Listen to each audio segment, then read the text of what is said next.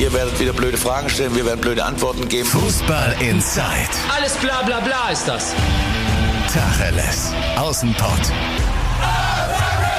Der Fußball-Podcast mit den Experten von Funke Sport und den Lokalradios im Ruhrgebiet.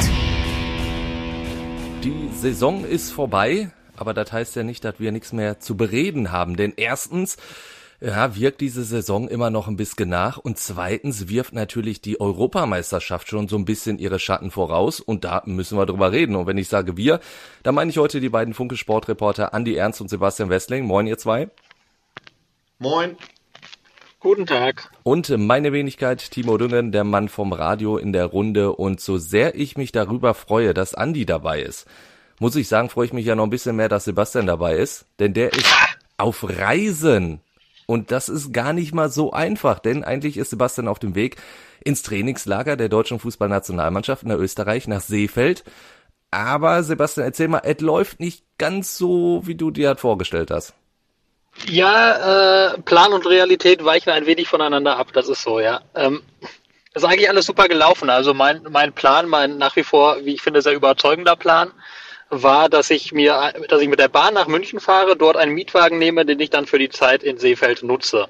Das hat auch bis dahin alles wunderbar funktioniert. Und weil ich dann schon mal in München war, dachte ich mir, hole ich direkt auch die Turnierakkreditierung ab. Die kann man nämlich für die Europameisterschaft an den inzwischen elf Spielstätten, die es ja sind, abholen. Ähm, seit, ich glaube, seit einer Woche ungefähr und dann bis zu den jeweiligen Spielen. Da dachte ich, wenn ich schon mal da bin, mache ich das jetzt. Jetzt ist nicht viel los. Alles easy. Schien auch zunächst alles easy, bis man mir dann sagte, es gibt ein kleines Problem und ich müsste mich an den Helpdesk wenden. Und jetzt haltet euch fest, das kleine Problem, es ist wirklich ein sehr schönes kleines Problem. Ich habe im Vorfeld ein Akkreditierungsformular ausgefüllt, wie man das macht bei solchen Veranstaltungen. Dieses Formular war auf Englisch. Ich wurde auf Englisch nach meiner Geburtsstadt gefragt und habe eingetragen Cologne. Ja, klingt logisch. Man teilt, ja, man teilte mir nun mit, das ginge nicht, weil in meinem Pass steht ja Köln. Das ist zwar das Gleiche, es wird aber nicht gleich geschrieben und deswegen, ähm, ja, ähm, das ist Problem Nummer eins. Problem Nummer zwei ist, dass ich in dieses englischsprachige Formular auch Wessling mit Doppel-S geschrieben habe, wie ich das seit vielen Jahren immer mache, wenn ich englischsprachige Formulare ausfülle. Es hätte aber mit scharfem S sein müssen, weil es auch in meinem Pass mit scharfem S steht. Ja. Und jetzt weich, weichen diese Formulare so eklatant vom Inhalt meines Reisepasses ab, dass ich warten muss und dass irgendwer irgendwo erstmal seinen Daumen heben muss, dass ich auch äh, meine Akkreditierung bekomme. Und man sagte mir, das kann alles zwischen fünf Minuten und zwei Stunden bedauern. Fünf Minuten sind inzwischen lange rum, zwei Stunden noch nicht. Also ähm, ja, bin ich mal sehr gespannt, wie lange ich jetzt noch hier in München stehen werde. Auch nicht im schönen Teil von München, muss ich sagen, sondern in Fröttmanning, direkt an der Arena, gegen die ich jetzt nichts sagen möchte. Aber das ist jetzt nicht der Teil von München, wo man sich jetzt in seiner Freizeit schwerpunktmäßig aufhalten würde. Hast du denn immer einen schönen Mietwagen, in dem du jetzt drin sitzt? Ich habe einen schönen Mietwagen, ja. Ich möchte jetzt nicht sagen, welches Modell das ist. Ich will ja hier keine Werbung machen. Es gibt viele schöne Automodelle. Es ist ein von einem großen deutschen Hersteller ein, ein normaler Mittelklassewagen. Ja, genau. Wenn es denn für dich weitergeht, dann geht's ja in, ins Trainingslager nach Seefeld. Wie, wie sieht überhaupt so dein Fahrplan jetzt aus in den nächsten Tagen? Mein Fahrplan? ich würde gerne fahren, ja. Ja, gut. Nein, also äh, der Plan ist, ähm, ich werde jetzt die deutsche Nationalmannschaft begleiten, äh, solange sie in diesem Turnier ist, also beziehungsweise erstmal vor dem Turnier in Seefeld dort, ähm, so gut es eben zu diesen Zeiten geht, äh, mir angucken, wie die sich da vorbereiten, wie sie trainieren. Es gibt dort sehr viele Medienaktivitäten auch. Das werde ich mir alles anschauen. Und dann geht es, also das dauert das Trainingslager bis zum 6. Juni. Dann ist am 7. Juni noch ein letztes Testspiel in Düsseldorf gegen Lettland. Und dann zieht die Mannschaft am 8. Juni in, nach Herzogenaurach ins sogenannte Base Camp. Ähm, ja, wo sie dann, wo sie dann für die für die Zeit des der, der Vorrunde sich zumindest mal aufhalten wird und da werde ich dann auch mich in der Nähe niederlassen und da die Mannschaft dann weiterhin aus der Nähe begleiten, so gut es in diesen Zeiten eben geht. Und ja, und wenn sollte die deutsche Mannschaft dann ausschalten, ausscheiden, dann werde ich mich irgendwann auf den Weg nach England machen und dort dann auch versuchen, die Finalrunde zu verfolgen, so man mich reinlässt. Die Tickets Kontingent ist ja deutlich reduziert, aber es ist auf jeden Fall und die deinen Nachnamen mit Doppel S akzeptieren.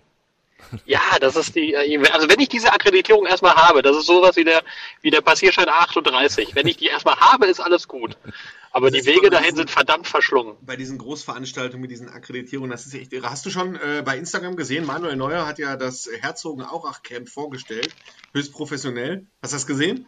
Sebastian? Das habe ich nicht gesehen, nein. Ja, ich habe das neulich in einem hat Media Call Selfie- vorgestellt bekommen. Selfie-Modus, Tür, also dieser Klassiker, Tür aufgemacht und dann, ja, hier sehen wir dann das medizinische Zimmer, Schnitt, nächster Zimmer, Tür auf, Selfie, ja, und hier sehen wir dann vielleicht das ist sensationell.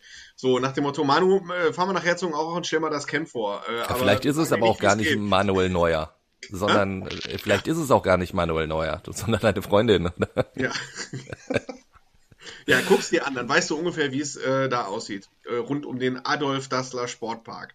Ja, ich weiß auch, ich wusste auch vorher schon, wie es da aussieht. Das ist das Privileg, wenn man hier angemeldet ist, dann bekommt man das vorher in so Media Calls, so schicke Präsentationen, wo man dann alles über das Basecamp powered bei Herzogenaurach und Adidas erfährt. Also es ist, wird, glaube ich, ganz schick, wie die da wohnen werden. Also das ist ja, wir springen jetzt ein Stück voran. Das ist ja dann eben, wenn die, wenn das Turnier schon läuft oder kurz davor, da haben die sich sehr schick, sehr schick auf dem Campus eines äh, großen deutschen Sportartikelherstellers, der Sponsor der deutschen Nationalmannschaft ist, ähm, wirklich eine schöne Einrichtung gebaut, nach allem, was ich beurteilen kann. Und ähm, so ein bisschen, glaube ich, versucht, das legendäre Campo Bahia danach zu empfinden. Sind sehr, sehr viele so kleine Wohneinheiten, wo mehrere Spieler dann wohnen, alles schön hell, Licht durchflutet und so weiter und so fort.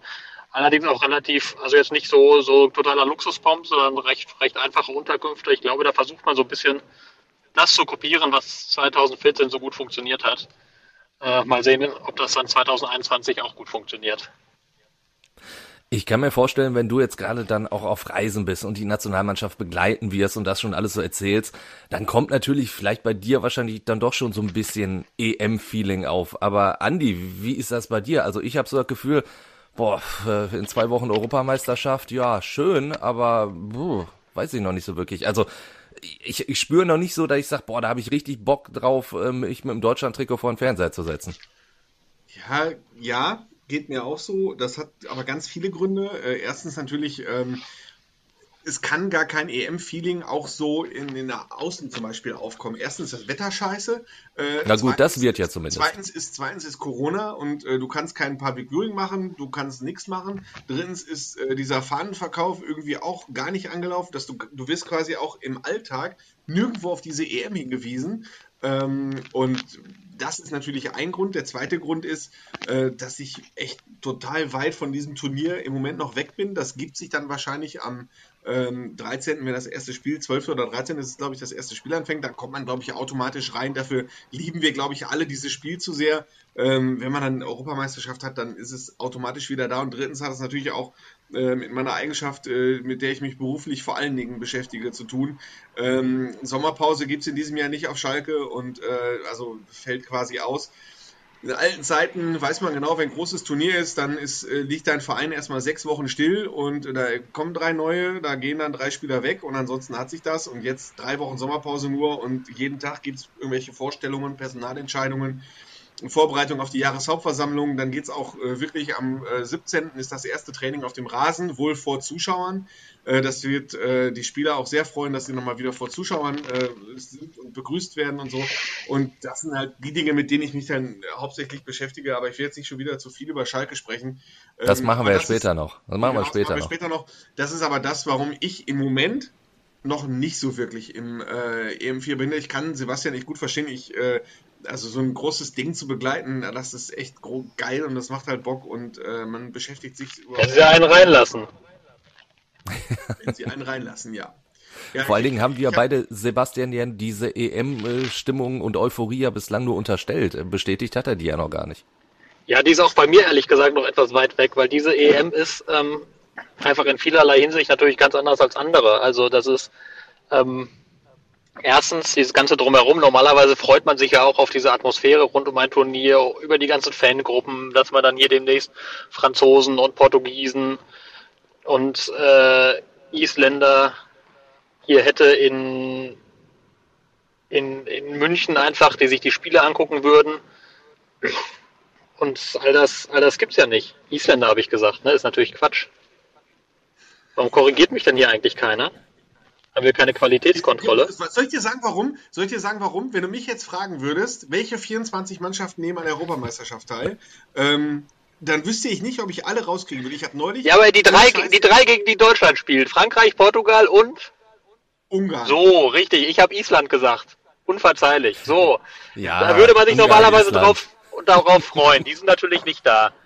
Ähm, und also das ist so das Erste. Das Zweite ist die Vorbereitung, die ist ja sowieso schon immer schwierig. Ich habe das gerade ja schon etwas geschildert, wie kompliziert es mit der UEFA sein kann. Es ist, das ist sowieso immer kompliziert. Jetzt kommt hinzu, ähm, diese EM ist auf elf verschiedene Länder verteilt, was im Ursprung mal eine coole Idee war, zu Corona-Zeiten weniger cool.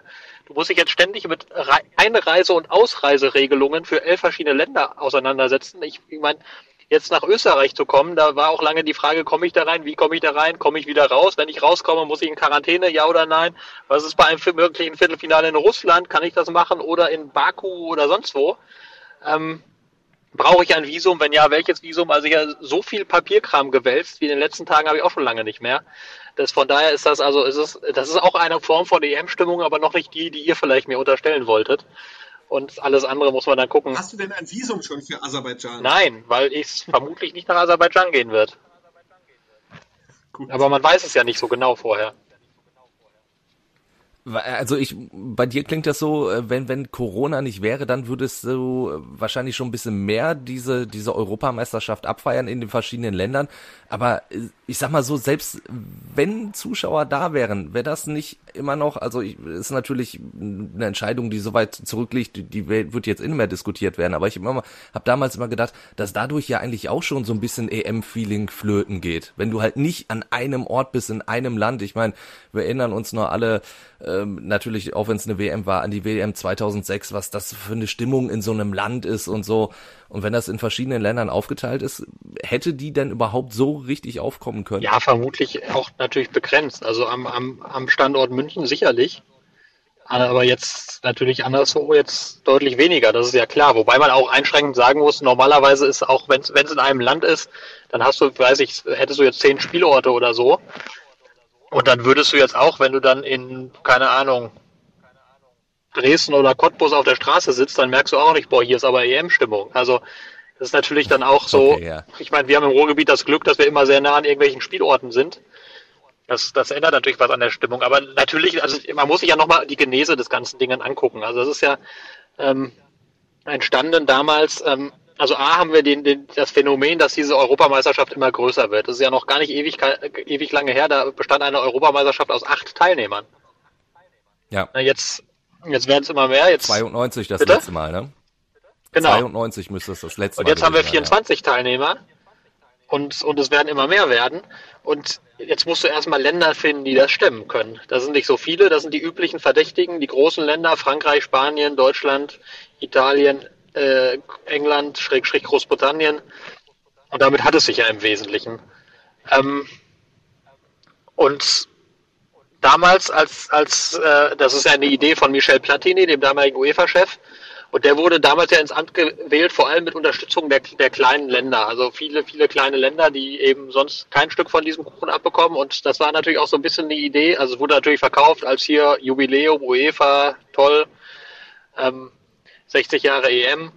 Da machen wir eine richtige Sause. Aber zur Wahrheit gehört natürlich auch, dass er das gemacht hat, um einfach diesen kleinen Ländern auch zu ermöglichen, mal Gastgeber einer EM zu sein. Also dass, dass du bestimmte Länder und bestimmte Städte jetzt hast, die werden EM-Gastgeber sein, die wäre das sonst nie im Leben. Das ist sozusagen die Genese, dass es natürlich jetzt zu Corona-Zeiten eine Vollkatastrophe ist. In elf verschiedenen Ländern, das waren ja ursprünglich zwölf, aber Irland hat, hat äh, den Teilnehmerstatus verloren, weil sie eben keine Garantien über Zuschauer abgeben konnten. Ähm, ja, und das ist ja eigentlich Wahnsinn, dass jetzt in elf verschiedenen Ländern Leute hier durch die Gegend jetten und ähm, und äh, sich, sich dann Spiele angucken oder, oder Spiele spielen, die Fußballer. Ähm, das passt natürlich überhaupt nicht in die aktuelle Zeit.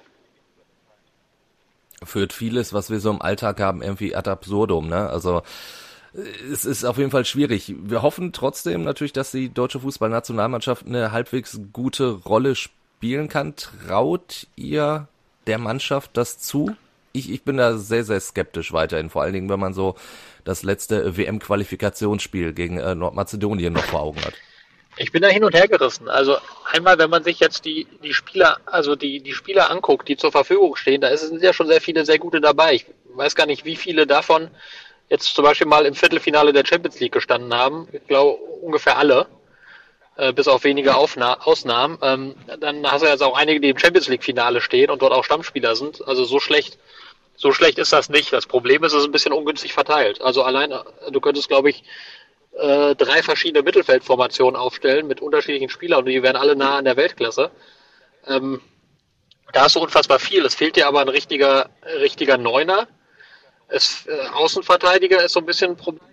Innenverteidigung, das, da glaube ich, das Problem hast du jetzt behoben, dadurch, dass du A. Mats Hummels dabei hast und dass du B.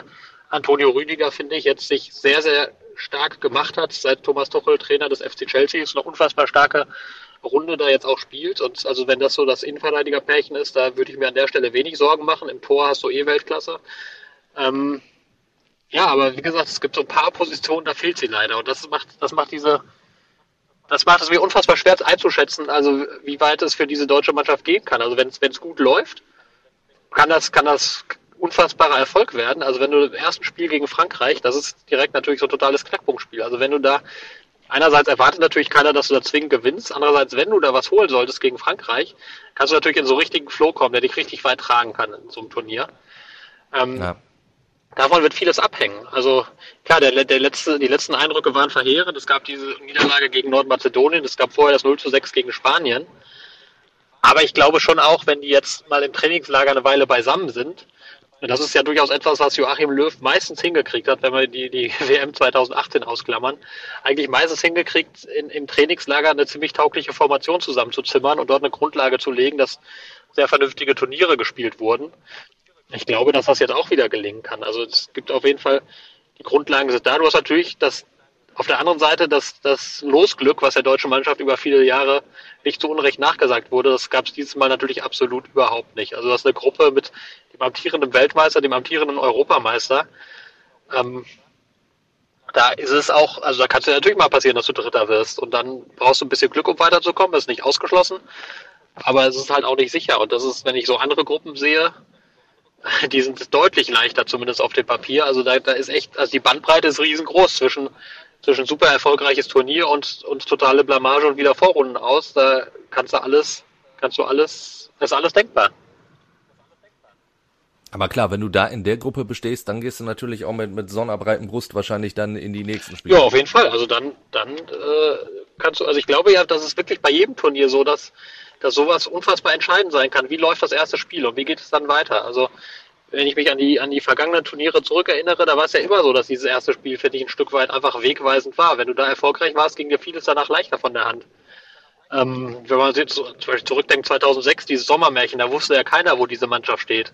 Da hat sie, na gut, das war das erste Spiel, das war nur Costa Rica, aber da haben sie ein paar schöne Tore geschossen, haben die 4-2 besiegt und irgendwie alle waren gut gelaunt und dann ja. ging, ging irgendwie vieles leichter von der Hand. Und dann hast du im Gegensatz jetzt 2018 gehabt, dieses desaströse Spiel gegen Mexiko.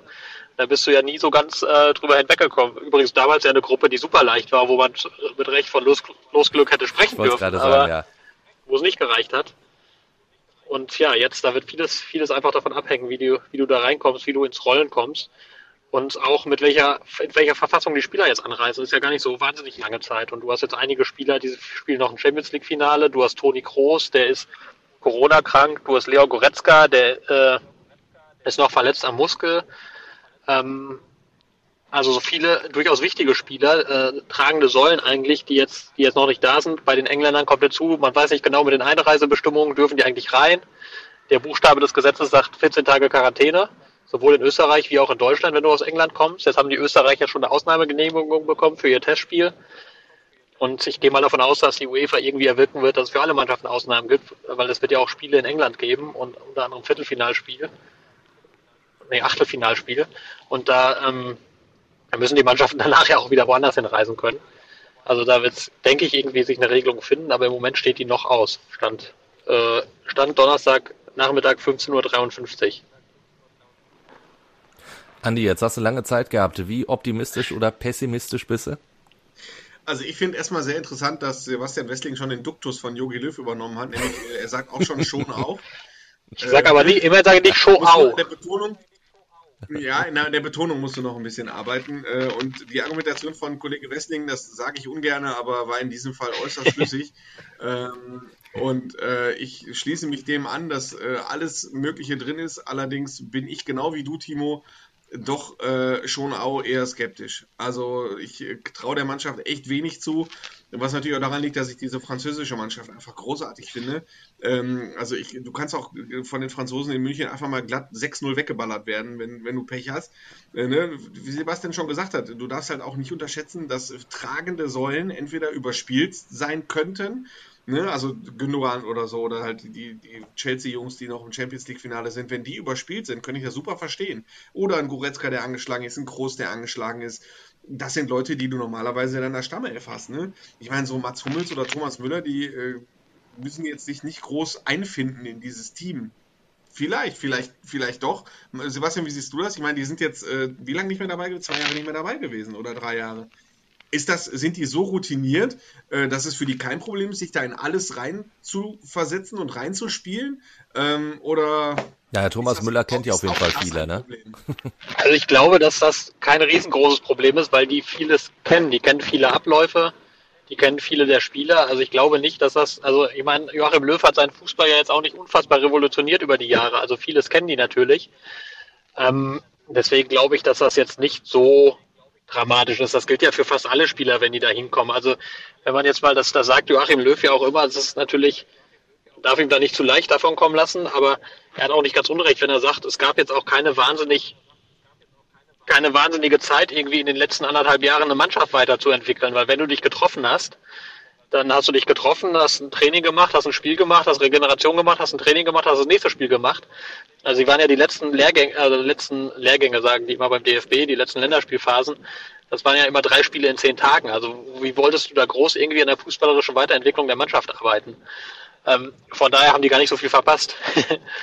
ähm, also und äh, es ist ja sowieso so, wenn du nach, nach einer Saison sich eine Nationalmannschaft dann nochmal zusammentrifft, dann müssen sich eh alle erstmal irgendwie finden. Das ist einfach da ein anderer Fußball, der im Verein gespielt wird. Das braucht zwei, drei Tage und die sind so routiniert. Ich glaube, die kriegen das echt, echt leicht hin. Da, also da an der Stelle mache ich mir echt die wenigsten Sorgen. Ja, nichtsdestotrotz würde ich sagen, ähm, bin ich eher skeptisch. Also ähm, Portugal, ich sag mal so, wahrscheinlich wird es ein Sieg, ein Unentschieden, eine Niederlage so Vorbereitung. Und dann musst du mal gucken, wie es weitergeht.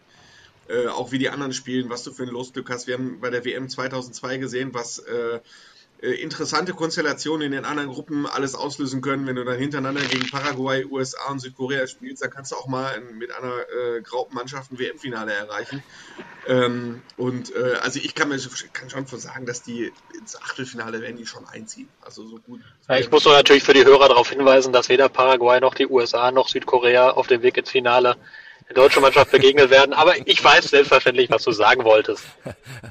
Komm, nach, nach deinen Isländern muss er jetzt mal. Ja, ich habe immerhin, ich habe immerhin also. bemerkt, was der Kollege Ernst für einen Schwachsinn daherredet, während ihr hier alles lächelnd wegnichtet. Ja, Moment, ja, dann, dann korrigiere mich und sage, bei einer WM wie 2002 kann es ja sein, dass du Gegner wie zum Beispiel 2002 auf europäischem Format bekommen könntest.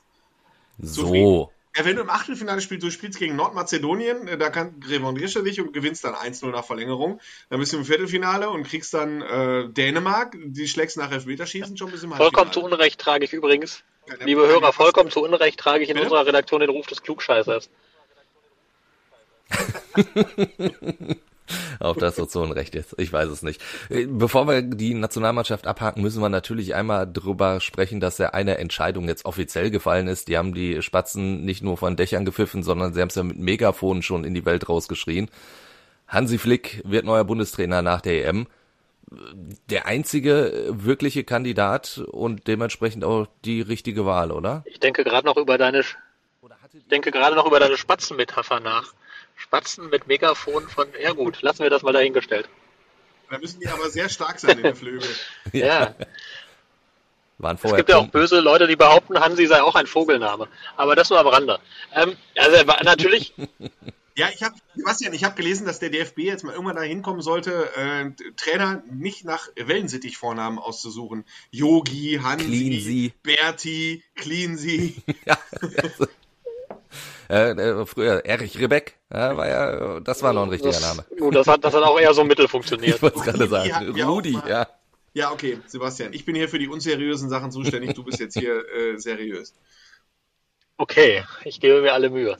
Ähm, Ja, natürlich die absolut logische Wahl, gar keine Frage. Also A, wenn man sieht, was er jetzt beim FC Bayern in, im letzten, in den letzten 18 Monaten geleistet hat, ähm, das ist ja, das kann man ja fast nicht besser machen. Ähm, als ehemal langjähriger Co-Trainer kennt er, kennt er alle handelnden Personen, hat ein sehr gutes Verhältnis zu Oliver Bierhoff, hat ein gutes Verhältnis zu vielen Spielern.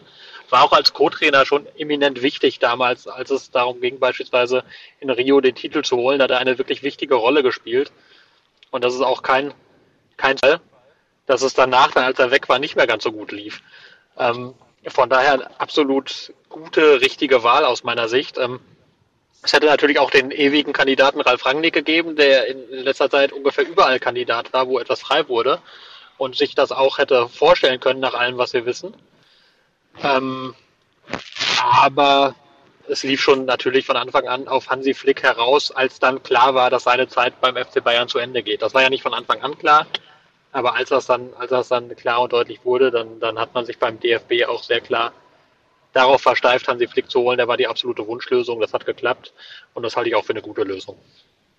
Finde ich auch, also gute Lösung. Es ist natürlich auch wieder so eine DFB-typische, DFB-interne Lösung, wie der DFB das in seinen äh, 180.000 Jahren äh, bestehen, meistens äh, so, wenn ich mal zurückdenke, Jogi Löw war vorher Co-Trainer, Cleansey war vorher Mannschaft, Nationalmannschaftskapitän, äh, Rudi war Rudi, der Kaiser war der Kaiser, Jupp Derwal war Co-Trainer, Helmut Schön war Co-Trainer, glaube ich. Ne? Also ähm, das sind immer Leute, die entweder mal Co-Trainer waren. Der Herberger war auch Co-Trainer. Der Herberger war auch Co-Trainer. So. Von?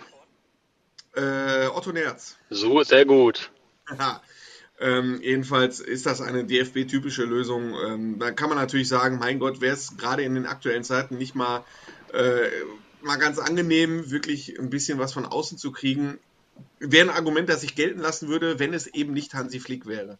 Äh, und Hansi Flick ist einfach die beste Lösung und da gibt es jetzt auch äh, eigentlich keine zwei Meinungen. Also ich kenne jetzt keinen, der sagt, äh, nee, aber die hätten eher Rangnick holen sollen. Ja, ja da sehe seh ich in dem Fall Genauso, also es ist, ist, ja ein Vorwurf, den man, den man oft machen kann und manchmal auch zurecht machen kann, wenn man mal zum Beispiel das Beispiel Werder Bremen jetzt anguckt aus der Bundesliga, wo man irgendwie sagen kann, die, die schmoren seit irgendwie seit Jahren da gefühlt im eigenen Saft und holen sich immer interne Lösungen und entwickeln sich irgendwie nicht weiter, sondern nur zurück. Ähm, das würde ich für den Fall beim DFB überhaupt nicht gelten lassen, dass das irgendwie eine fantasielose Lösung ist, sondern du hast jetzt halt den den erfolgreichsten Vereinstrainer jetzt der, der, der letzten Zeit hast du einfach geholt. Der war vorher eine super Rolle im Verband gespielt. Also das ist jetzt klar, auf der einen Seite kann man sagen, das ist jetzt irgendwie nicht besonders kreativ, aber muss ja in dem Fall nicht sein. Das ist einfach, ist einfach die gute, richtige Lösung. Und ähm, wenn jemand zwei Meter vom leeren Tor steht und den Ball reinwämst, dann beschwert sich hinterher auch keiner, dass er nicht drei Übersteiger vorher gemacht hat. Also das war einfach, das war evident, das war klar, das lag auf der Hand, das musste so kommen. Und das ist Stand jetzt finde ich die beste Lösung. Und Hansi Flick, er hat ja auch schon konzeptionell gearbeitet als Sportdirektor im Verband und auch anderswo. Der kann, ja. glaube ich, auch Impulse geben und wird auch Impulse geben, beispielsweise für die Akademie und für die Trainerausbildung, für die Nachwuchsförderung. Das kann der auch alles leisten. Da bringt, hat er, bringt er natürlich nicht die enorme Erfahrung aufs Eis, die ein Ralf Rangnick in der Hinsicht hat. Aber auch Hansi Flick hat da, glaube ich, schon viel gesehen und kann wertvolle Impulse, Impulse auf jeden Fall liefern. Also gibt's äh, die Note eins für diese Entscheidung und ich würde jetzt auch gerne Noten verteilen und zwar für die Bundesliga-Saison oder überhaupt die Saisons unserer Ruhrgebietsclubs. Fangen natürlich von oben an, damit wir das Thema Nationalmannschaft abhaken an dieser Stelle und eben dann jetzt in die, ich sag mal, Saisonanalyse wäre zu weit gegriffen, soll eher so ein Saisonresümee einsteigen würden. Borussia Dortmund. Sebastian, welche Note würdest du dieser Saison geben? Ich persönlich wäre bei so einer, ich sag mal, zwei Minus, weil am Ende ja DFB-Pokal, dritter Platz, ist er jetzt nicht so verkehrt. Ja, ich würde sogar, würd sogar auf eine 2 gehen, wenn ich mal so meine Meinung dazwischen sagen kann. Ganz lange wäre ich bei einer 3,5 gewesen. Aber ähm, ich habe selber in diesem Podcast gesagt, wenn sie das schaffen, noch in die Champions League zu kommen und äh, den DFB-Pokal zu gewinnen, dann ist das echt eine richtig gute Saison und äh, gute Saison heißt für mich zwei. Ja, jetzt hat der Kollege Ernst vieles schon gesagt von dem, was ich sagen wollte.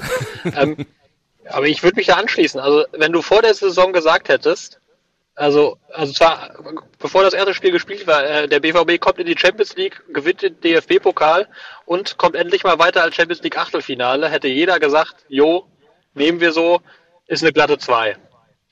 Und deswegen würde ich jetzt auch sagen, ist eine glatte 2. Also, was total verrückt ist, weil es eine Saison ist, in der du einen Trainer entlassen hast und der vieles überhaupt nicht lief. Deswegen Und- bei mir das Minus, ja. Ja, das kann ich auch, kann ich auch nachvollziehen. Aber, aber wenn du, am Ende zählt ja das Ergebnis. Also es interessiert mich dann ja nicht, ob der Schüler irgendwie zur Mitte der Saison oft die, oft die Hausaufgaben vergessen hat, sondern wenn er am Ende dann seine Klausuren vernünftig schreibt und sich vernünftig beteiligt und alles vernünftig ist, dann kriegt er auch eine gute Note. So, ja, die und, mündliche Mitarbeit zählt auch manchmal. ja, aber die war ja dann über, äh, war ja, die schwankte zwischen 1 und 3 konstant und da kommt dann halt auch 2 raus. Also ich finde, wenn du, also um, um die 1 zu holen, muss Borussia Dortmund werden, aber ansonsten haben sie alles erreicht, was sie eigentlich mit ihren Mitteln erreichen können. Sind in der Champions League am späteren Finalisten gescheitert, denkbar knapp, haben den DFB-Pokal gewonnen, ziehen in die Champions League ein, also kannst du einen Haken drunter machen, ist eine gute Saison aus Sicht von Borussia Dortmund mit zwischendrin unschönen Nebenerscheinungen. Deswegen kann man von mir aus auch eine 2 Minus. Da sage ich auch nicht, dass das eine Fehleinschätzung ist, sondern das ist, das, das lässt sich ja, Dank das lässt sich ja gut begründen. Also wie gesagt, es war ja eine Saison. Du hast den Trainer rausgeschmissen. Es lief vieles nicht gut. Du hast zwischendrin das Potenzial echt nicht abgerufen und musst dich jetzt im Nachhinein sogar fragen, boah, wäre nicht sogar mehr drin gewesen, wenn es von Anfang an so gelaufen wäre, wie es am Ende lief. Aber ich finde, unterm Strich ist es eine gute Saison aus Sicht von Borussia Dortmund. Was würdest du dem BVB für die neue Saison ins Hausaufgabenheft schreiben? Weniger Spiele verlieren, mehr gewinnen. ja, ist recht, recht, ja, es ist, ist splatter, schwach, das stimmt, ja, der aber nach oben offenen äh, Phrasenskala äh, Skala war es jetzt, aber das war eine Note 1 auf der Phrasenskala. ich gucke aber nur von Spiel zu Spiel. Nein, also, ähm, ja, also es wird wichtig sein, glaube ich, ähm, was, was ganz oben steht im Pflichtenheft von Marco Rose, der dann eben als Trainer übernimmt, ist das Positionsspiel zu verbessern. Also Borussia Dortmund hat auch hinten raus, also hat hinten raus, äh, hat, natürlich vieles verbessert, aber sie haben sehr gelebt von der Qualität ihrer Einzelspieler, die ja unbestritten hoch ist. Also sehr davon gelebt, dass Jaden Sancho richtig in Fahrt gekommen ist, dass Marco Reus nochmal richtig aufgeblüht ist, dass Erling Haaland natürlich äh, getroffen hat, wie am Fließband, ähm, um mal noch eine Phrase einzustreuen. Und das, also davon, und das das Manuel Akanji beispielsweise hat sich unfassbar stabilisiert hinten. Also da, davon, davon wurde diese Mannschaft sehr getragen hinten raus. Und es wird jetzt Aufgabe sein, das auch nochmal taktisch auf ein breiteres Fundament zu stellen und auf ein besseres Fundament zu stellen. Wenn man gesehen hat, gegen manche Gegner, wenn man mal die Niederlage gegen Eintracht Frankfurt nimmt, die gar nicht so lange her ist, wo, man- wo man eigentlich dachte, jetzt ist vorbei mit der Champions League. Wenn man auch die Niederlage gegen Gladbach nimmt und auch so ein paar andere Spiele, wo man das Gefühl hatte, die Gegner wissen schon besser und intuitiver, was sie, was sie machen, wenn sie mal den Ball bekommen haben. Da läuft dann sehr vieles automatisiert ab, dann wird dann der Ball zack, zack, zack, vier, fünf, sechs Mal vor und zurück gespielt und dann da weiß jeder relativ genau, wo der andere hinläuft. Das Gefühl hattest du bei Dortmund nicht immer, um es vorsichtig zu formulieren. Also das wird so das Wichtigste sein. Ähm, du kannst auch die Defensive immer noch ein bisschen weiter stabilisieren, wobei das auch jetzt hinten raus ganz vernünftig aussah, aber auch da geht ein bisschen mehr. Aber so gerade an diesem, so diesen, diesen ganzen Automatismen, dem Verhalten mit und ohne Ball, dem, dem Positionsspiel, dem richtigen Verhalten in Räumen, also da ist auf jeden Fall sehr viel Potenzial da, dass Marco Rose dann äh, versuchen muss äh, zu heben, dieses Potenzial. Und natürlich auch etwas aktiver sein, mehr Pressing spielen, ähm, schnörkellos, schnell direkt nach vorne, so dieser typische BVB-Fußball, den wollen die Leute wieder sehen, den kann, den kann, glaube ich, Marco Rose gut vermitteln. Und das wird so die Aufgabe sein. Ist das jetzt Hat mich so ein bisschen, Sebastian, an, an das Schalke unter ähm, Rangnick, Stevens und Keller erinnert, diese, dieser Heldenfußball, der Begriff, den wir da damals auch verwendet haben, dass Schalke auch eigentlich, ähm, dass da kaum ein Positionsspiel oder ein mannschaftstaktisches Zusammenspiel zu erkennen gewesen war. Die hatten halt Huntela, Raoul, äh, Jurado, später Boateng und Draxler und so. Im Zweifel haben die halt mal einen aus dem rechten Schuh geholt, äh, geholt ne? und den dann in die Winkel geknallt und bums das Spiel gewonnen. Ne? Ja, genau. Also es ist natürlich jetzt ein bisschen, äh, muss auch aufpassen, dass man diesen Vorwurf nicht so hart formuliert, weil man hat natürlich klare Fortschritte gesehen unter Edin Terzic, finde ich. So jetzt in der, in der letzten Phase der Saison, wo sie ja sieben Spiele am Stück gewonnen haben und das auch nicht nur zufällig. Aber es ist auf jeden Fall so, dass das, das kann man so sagen, dass es über die Saison hinweg haben, hat einfach die Qualität der Einzelspieler Borussia Dortmund gerettet und nicht das fußballerische Konzept, was sie hatten. Was mich jetzt ein bisschen verwundert nicht, weil es schon immer im Gespräch war, aber es, es bahnt sich ja ein Neuzugang an auf der Torhüterposition mit Kobel. Äh, mutmaßlich 15 Millionen Euro soll er kosten. Und da muss ich sagen, ich habe nicht das Gefühl, dass die Torhüterposition die größte Baustelle beim BVB ist. Also klar, Bürki und Hitz, die hatten beide ihre Wackler, aber dass du jetzt einen, einen Torwart für 15 Millionen holst in einem Jahr, wo du ja auch ja auch wieder äh, Verluste eingefahren hast, ich meine nicht zuletzt durch Corona, ist, ist das unbedingt nötig, so viel Geld jetzt für einen Torwart auszugeben? Boah, ich tendiere auch eher da, dazu, das so zu sehen wie du, dass es nicht zwingend nötig ist und dass man das Geld vielleicht lieber anderswo investiert hätte. Allerdings ist tatsächlich bei den BVB-Verantwortlichen äh, diese Erkenntnis gereift, dass es nötig ist, da was zu tun, um irgendwie den nächsten Schritt zu machen. Ähm, vor einem halben Jahr hätte ich gesagt, die holen nie im Leben einen Torhüter, aber in Corona-Zeiten, was soll denn das? Den musst du erstmal finden, der verlässlich besser ist und dann auch noch bezahlbar. Aber es ja. ist tatsächlich viele Gespräche geführt jetzt im letzten halben Jahr mit, mit Verantwortlichen und da immer stärker rausgehört, dass sie extrem unzufrieden waren mit der Besetzung ihrer Torhüterposition. Dass sie das Gefühl hatten, also das ist wirklich etwas, was sie daran hindert, den nächsten Schritt zu machen zu einer verlässlichen Größe in Europa.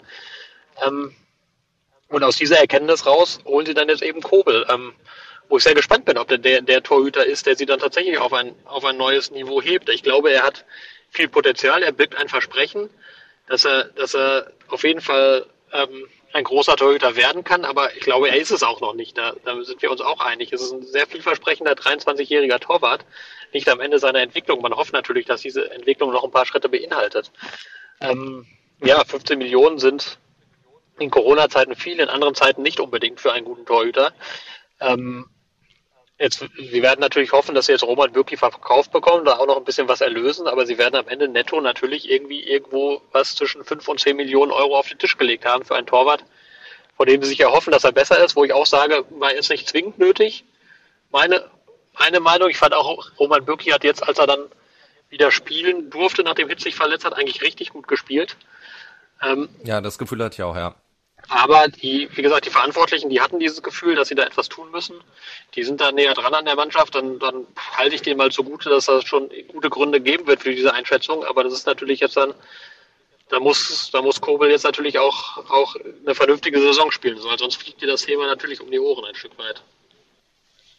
Und Bürki muss noch äh, halbwegs dann zu Geld gemacht werden. Womit war zwangsläufig beim FC Schalke landen. Denn die wollen ja noch sehr, sehr viel irgendwie zu Geld machen. Da müssen wir mal gucken, wie es klappt. Vorher wollen wir aber natürlich da die Saison bewerten, benoten. Und oh, das wird schwierig. Ich, oh, oh, müssen, müssen wir darüber diskutieren? ist es nicht.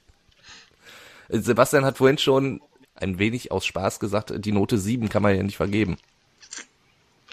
Das haben wir uns auch manchmal, weil wir machen ja auch immer die Einzelkritik nach jedem Spiel und äh, das haben wir uns auch sehr oft gefragt. Also ähm, äh, bei uns war ja immer die Regel, wenn wir Noten geben nach Bundesligaspielen, ähm, dass man wirklich die sechs eigentlich nur, also wirklich nur im ganz großen, riesen, mega Ausnahmefall raushaut. Ähm, gut, ja, aber die ganze Saison war ein riesen, mega Ausnahmefall. Und äh, es ging ja, es, es, ging einfach nicht anders. Und jetzt hat schon, ist schon die Phase eingetreten, dass, glaube ich, so ziemlich jeder Schalker leugnet, dass das je stattgefunden hat. Also, Bundesliga-Saison 2020, 2021, weiß ich nicht, habe ich nicht, habe ich schon vergessen, keine Ahnung, so ungefähr. Ähm, ja, dementsprechend äh, gibt es nur eine Note dafür und das ist ja ganz klar. Ja, aber es gab Pokalerfolge gegen Schweinfurt und äh, so. Ulm. Ulm. Und so, so, und so ist Richtig. Ulm. Ja, es gab äh, 1, 2, 3, 1, 2, 5 Pflichtspielsiege. Immerhin. So. Von, ja. äh, von 38. Und sie waren stets bemüht. Nein, waren sie nicht. Ja. Die haben von den, äh, von den letzten, jetzt, wenn wir jetzt bei den Pflichtspielen, äh, Pflichtspielen sind, dann sind 38 plus 16 ist 54, 5, von den letzten 55 Pflichtspielen 5 sagen und schreibe gewonnen. Das sagt, sagt eigentlich schon alles. Ja. es, es, es kann nur besser werden. Die, die Hoffnung ist ja auch da auf Schalke. Und äh, ich sag mal so, es, es gibt ja durchaus so, so ein paar ja, positive Ansätze. Ich, ich finde die Verpflichtungen, die bislang getätigt wurden, erstmal äh, stand jetzt ganz gut. Mit, Terodde, mit Latza, mit Palsson und äh, mit Kaminski jetzt. Äh, das sind natürlich aber alle schon sehr, sehr erfahrene Leute. Ja, also du, du, das mhm. geht natürlich schon echt in so ein Alter, boah, wo ich sag, da, da gehst du auf Teufel komm raus, wir wollen nächste Saison aufsteigen wieder, wieder zurück, aber du hast noch nicht so das Gefühl, okay, da wird so eine richtig geile neue Mannschaft irgendwie aufgebaut. Also du hast, das hat alles Vor- und Nachteile. Ähm, du siehst anhand dieser Verpflichtungen relativ gut, was äh, Dimitrios Gramotzis als, der ja auch bleiben darf, das sollte man ja auch mal betonen. Also das ist ganz klar, dass Dimitrios Gramotzis Trainer bleibt. Ähm, und dass du ganz klar siehst, wo er eine, also Defizite hatte diese Mannschaft äh, an nahezu jedem Punkt, aber eine Hauptschwäche hat er offenbar auch darin ausgemacht, dass äh, eine Hierarchie fehlte in der Kabine und dass Typen in der Kabine fehlten, die A vorangehen, die B wirklich gute Vorbilder sind für junge Spieler. Und äh, eins ist klar, auch wenn Ralf Rangnick, wenn er damals gekommen wäre, das wohl vorgehabt hat, äh, nur mit Jungs, mit denen er dann auch die kommenden Jahre zu tun hat in der zweiten Bundesliga, äh, zu arbeiten, ist die Taktik jetzt eine andere. Dass die jetzt eindeutig sagen, so junge Spieler haben wir genug, die bleiben auch alle. Wir haben diese Malik Charles und Florian Flick und Matthew Hoppy und so, die stehen unter Vertrag, die gehen auch mit, aber wir haben halt gar keine Erfahrung. Und wir haben gar keine Typen in der Mannschaft. Wenn man jetzt die neuen, die sie haben, verfolgt, Danny Latzer ist Mannschaftskapitän von Mainz 05.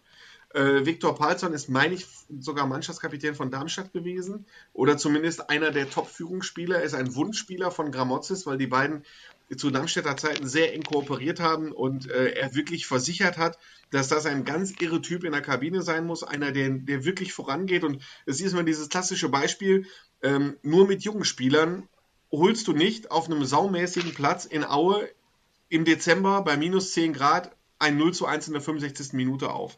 Da brauchst du halt auch Typen, die wie Viktor Palsson sind, die wie Danny Latzer sind die wie Marcin Kaminski sind, die nämlich auch die zweite Liga kennen. Also so ein bisschen hat man das Gefühl, ja, Schalke beginnt sich auf diese zweite Liga einzulassen und alle haben es jetzt kapiert und jetzt kommt die zweite Liga und aber keiner weiß genau, was sich dahinter verbirgt, wenn man wirklich auf einem Scheißrasen in Heidenheimer spielen muss und die Heidenheimer mit ihrer 1,98 Abwehr kommen.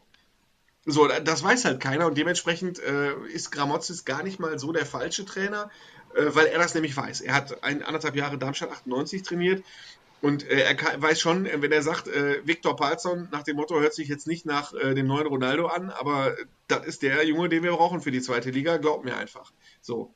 Und Terodde ist der Zweitligastürmer schlechthin. Ähm, Kaminski muss man sagen, der hat jetzt zwei Jahre kein Spiel gemacht. Äh, da muss man jetzt dann abwarten. Äh, ob das jetzt noch was wird, ähm, der hat im ersten Jahr, also hat er wegen eines Kreuzbandrisses sehr viel verpasst und nach dem Bundesliga-Aufstieg hat er in einer gut funktionierenden Stuttgarter Mannschaft einfach keinen Platz mehr gefunden.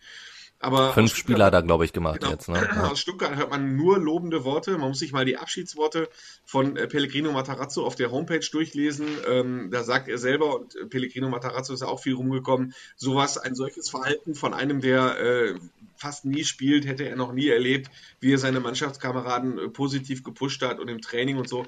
Und genau in diese Richtung geht ja auch die Vertragsverlängerung von Michael Langer. Der ist äh, bald 37, ist der dritte Torwart, aber ähm, ihm wird auch so eine ähnliche Rolle zugeschrieben. Dass auch er einer der Erfahrenen ist, der dann auch mal äh, den Ton angibt, wenn es mal nicht so läuft. In dieser Saison hat es halt nicht immer funktioniert, weil außer ihm halt keiner da war. Die Hierarchie war so flach, dass sie eigentlich kaum schon vorhanden war. Ne? Also es war ja fast wirklich eine tote Mannschaft. So. Ähm, und dementsprechend ist das das Positive. Das Negative ist das, was du gesagt hast, Timo. Ähm, wenn du aufsteigen solltest, was schwierig genug wird, wenn jetzt, also man kann ja seit gestern äh, skeptisch sein, dass äh, der erste FC Köln den Klassenerhalt schafft, dann kommt noch ein Riese runter. Ja. Äh, dann hast du ganz viele Riesen da drin, das heißt, du steigst nicht unbedingt sofort wieder auf. Ähm, aber wenn du das schaffen solltest, Danny Latzer, erste Liga nochmal, dann mit 33, Terodde ist in einem Jahr 34, Kaminski wäre in einem Jahr auch schon 30 oder 31, Palzon hat noch nie in seinem Leben erste Bundesliga gespielt. Das sind dann nicht diejenigen, die dich da unten rausreißen, wenn es nach einem möglichen Aufstieg wieder in den Abstiegskampf geht. Das ist natürlich ähm, das Negative daran, dass du eindeutig sagen musst, äh, steigst du auf, musst du wieder ähm, fünf, neu, fünf Leute abgeben und fünf bis acht neu verpflichten. Du hast ja, das habe ich ja auch schon angedeutet, du hast ja natürlich vor allen Dingen auch das Problem, du musst ja jetzt erstmal gucken, wen kann ich jetzt schon mal kriegen und bei vielen anderen musst du ja erstmal gucken, welches Budget habe ich überhaupt. Haben wir ja schon mehrfach drüber gesprochen, weil es halt wirklich schwierig ist, jetzt auch Leute an den Mann zu bringen. Also ich meine, Suazerda und äh, Aminarit, die werden Interessenten haben. Du wirst trotzdem äh, ein absolutes Verlustgeschäft machen. Ich glaube, da, da müssen wir auch nicht drüber reden. Du wirst sie nicht für so viel Geld verkaufen können, wie du dir erhofft hast. Wenn Osan Kabak zurückkommt, auch den wirst du ja irgendwie verkaufen wollen. Da wirst du auch nie und nimmer die anvisierten 40 Millionen, die du mal irgendwie dir in den Kopf gesetzt, äh, gesetzt hattest, kriegen. Und da also, musst du ja gucken, wie, wie machst du das? Es gibt ganz viele passende Bilder dazu. Unser äh, Metapher-Experte Sebastian Wessling findet gleich bestimmt spontan ein neues. Äh, es gibt das Bild des Verschiebebahnhofs, es gibt das Bild äh, des, äh, dieses Tetris-Bild. Peter Knebel muss da gerade so ein bisschen Tetris spielen. Man muss sich das so vorstellen, Schalke hat, äh, darf nur eine bestimmte Anzahl an Spielern unter Vertrag haben. Nicht, weil die DFL das sagt, sondern weil sie sich selber diese Grenze gesetzt haben. Dass sie sagen, wir können nicht einfach verpflichten und verpflichten, bis wir auf einmal 45 Spieler haben. Nee, irgendwann müssen wir verkaufen. So, ist diese Kadergröße erreicht, müssen sie natürlich erst einmal Spieler loswerden, um wieder neue einkaufen zu können. Und dann geht es natürlich darum, dass sie von Position zu Position gucken müssen. Also in Verteidigung sind sie jetzt relativ gut aufgestellt, defensives Mittelfeld sind sie ganz gut aufgestellt, aber im Sturm zum Beispiel sind sie aktuell eigentlich gut aufgestellt, wenn man sagt, wenn man alle Spieler nimmt, die unter Vertrag stehen das sind äh, Simon Terodde, Matthew Hoppy und dann noch Ahmed Kutucu, der zurückkommt nach einer Laie, Marc Uth, den sie noch nicht losgeworden sind, Benito Raman, den sie noch nicht losgeworden sind. Also haben sie im Moment ordentlich Stürmer unter Vertrag. Wenn jetzt Peter Knebel und Rufen Schröder zur Finanzvorständin gehen und sagen, wir wollen jetzt übrigens noch einen neuen Stürmer holen, dann äh, guckt die natürlich drauf und sagt, A, verkauf erstmal einen und B, äh, haben wir im Moment noch keinen offensiven Außen, wir haben noch keinen Spielmacher, wir haben äh, noch keinen alternativen rechten Außenverteidiger, noch keinen alternativen linken Außenverteidiger. Ich garantiere dir jetzt erstmal nicht, dass du jetzt wieder einen neuen Stürmer für viel Geld holen darfst. Und so musst du halt hin und her schieben. In dem Moment, in dem du Serda verkauft kriegst für 15 Millionen, ist natürlich bei Tetris erstmal fünf Reihen auf einmal weg und du kannst erstmal so richtig schön neu aufbauen und kannst so richtig großartige äh, Spieler der Kategorie A oder B meinetwegen holen. So einen Schattenkader gibt es natürlich. Gramozis hat klar gesagt, ich will die und die Taktik spielen, die ähm, so und so offensiv ist und in manchen Fällen so und so defensiv. Dafür brauche ich die und die Spielertypen. Ähm, dann wurden natürlich Spielertypen aufgeschrieben und auch schon kontaktiert. Und äh, das ist halt das, so wie Schalke im Moment vorgeht. Das ist relativ schwierig und kompliziert. Es ist in vielen Bereichen eine Art Zwickmühle, weil die Spieler, die noch unter Vertrag stehen, einfach absolute Schweineverträge haben. ähm, die haben absolute Schweineverträge und äh, ich kann mir vorstellen, dass der ein oder andere davon auch noch gar nicht verstanden hat, was Corona-Transfermarkt bedeutet. Die jetzt da groß rumposaunen, ja, da bin ich weg und so, ne? Die dann sagen, okay, funktioniert nicht mehr so mit dem Gehalt, äh, muss ich vielleicht 10% von dem abziehen, weil ich auf Schalke äh, kriege. Und die dann in der Realität ankommen und dann irgendwie 70% von dem abziehen und der Berater sagt, Entschuldigung, mehr kriege ich nicht für dich. Äh, und die dann auf einmal sagen, oh, Schalke ist doch ein ziemlich geiler Verein, ich möchte mit denen doch zweite Liga spielen, weil sie nämlich eben diesen dicken Vertrag unterschrieben haben. Und auch das könnte ein Problem werden, dass du viele dieser ähm, Spieler, die du eigentlich loswerden möchtest, noch auf der Payroll hast, wenn die zweite Bundesliga anfängt. So, und dann ist die große Frage, was Dimitrios Gramotzes macht. Er hat sich dazu öffentlich noch nicht geäußert, ob es dann sein kann, dass am ersten Spieltag, meinetwegen kriegst du einen dicken Gegner mit St. Pauli, spielst am Millantor und auf einmal stehen dann da äh, Marc Uth, Benito Raman und Suat Zerda und Amine Ried in der Startelf. Also er hat sich, also eine Trainingsgruppe 2, äh, die zwischendurch mal im Gespräch war, wird es nicht geben. Das heißt, die Spieler, die noch unter Vertrag stehen, stehen beim ersten Training am 17. Juni auch in der Tat auf dem Rasen. Die fahren dann auch mit ins Trainingslager. Und wenn du auf St. Pauli spielst und hast die Möglichkeit, Benito, also ja, Benito Raman hat jetzt, ist jetzt eher nur ein schlechtes Beispiel, äh, wenn du die Möglichkeit hast, meinetwegen Suat Serda, Am Amina Ritt und Marc Gut aufzustellen, ja, dann machst du das doch auch eigentlich. Aber das ist dann natürlich auch ein Problem, weil das nicht der Kader ist, mit dem du durch die Saison gehst. Ich sage das alles, das klingt sehr kompliziert, um dem Hörer dann auch mal einen Eindruck zu vermitteln, wie schwierig das ist für die sportliche Leitung von Schalke, gerade diesen Kader zusammenzubauen, der, und wir kennen alle die finanzielle Situation, äh, auch wenn Schalke jetzt versucht, so ein bisschen zu beschwichtigen und sagen, nein, im ersten Jahr müssen wir nicht wieder hoch, ähm, doch, sie müssen im ersten Jahr hoch, ohne dass es richtig fette strukturelle Änderungen im ganzen Da steht ja auch, Das steht das ja auch sehr deutlich in dem Prospekt zu der Anleihe, die sie jetzt auflegen. Also wenn man da einmal diese. Genau, das ist ja, das, das wollte ich, ja, das wollte ich auch gerade sagen. Äh, es ist eine neue Unternehmensanleihe, mit der eine alte Anleihe abgelöst wird. Und äh, wer die mit Verstand durchliest, der wird genau feststellen können, äh, dass diese ganzen Beschwichtigungen, nee, nicht im ersten Jahr und Hauptsache wir sind ambitioniert, dass das aus finanziellen Gründen nicht gilt. Dass relativ klar ist, Schalke muss hoch, ansonsten gibt es einen richtigen Schlag ins Kontor.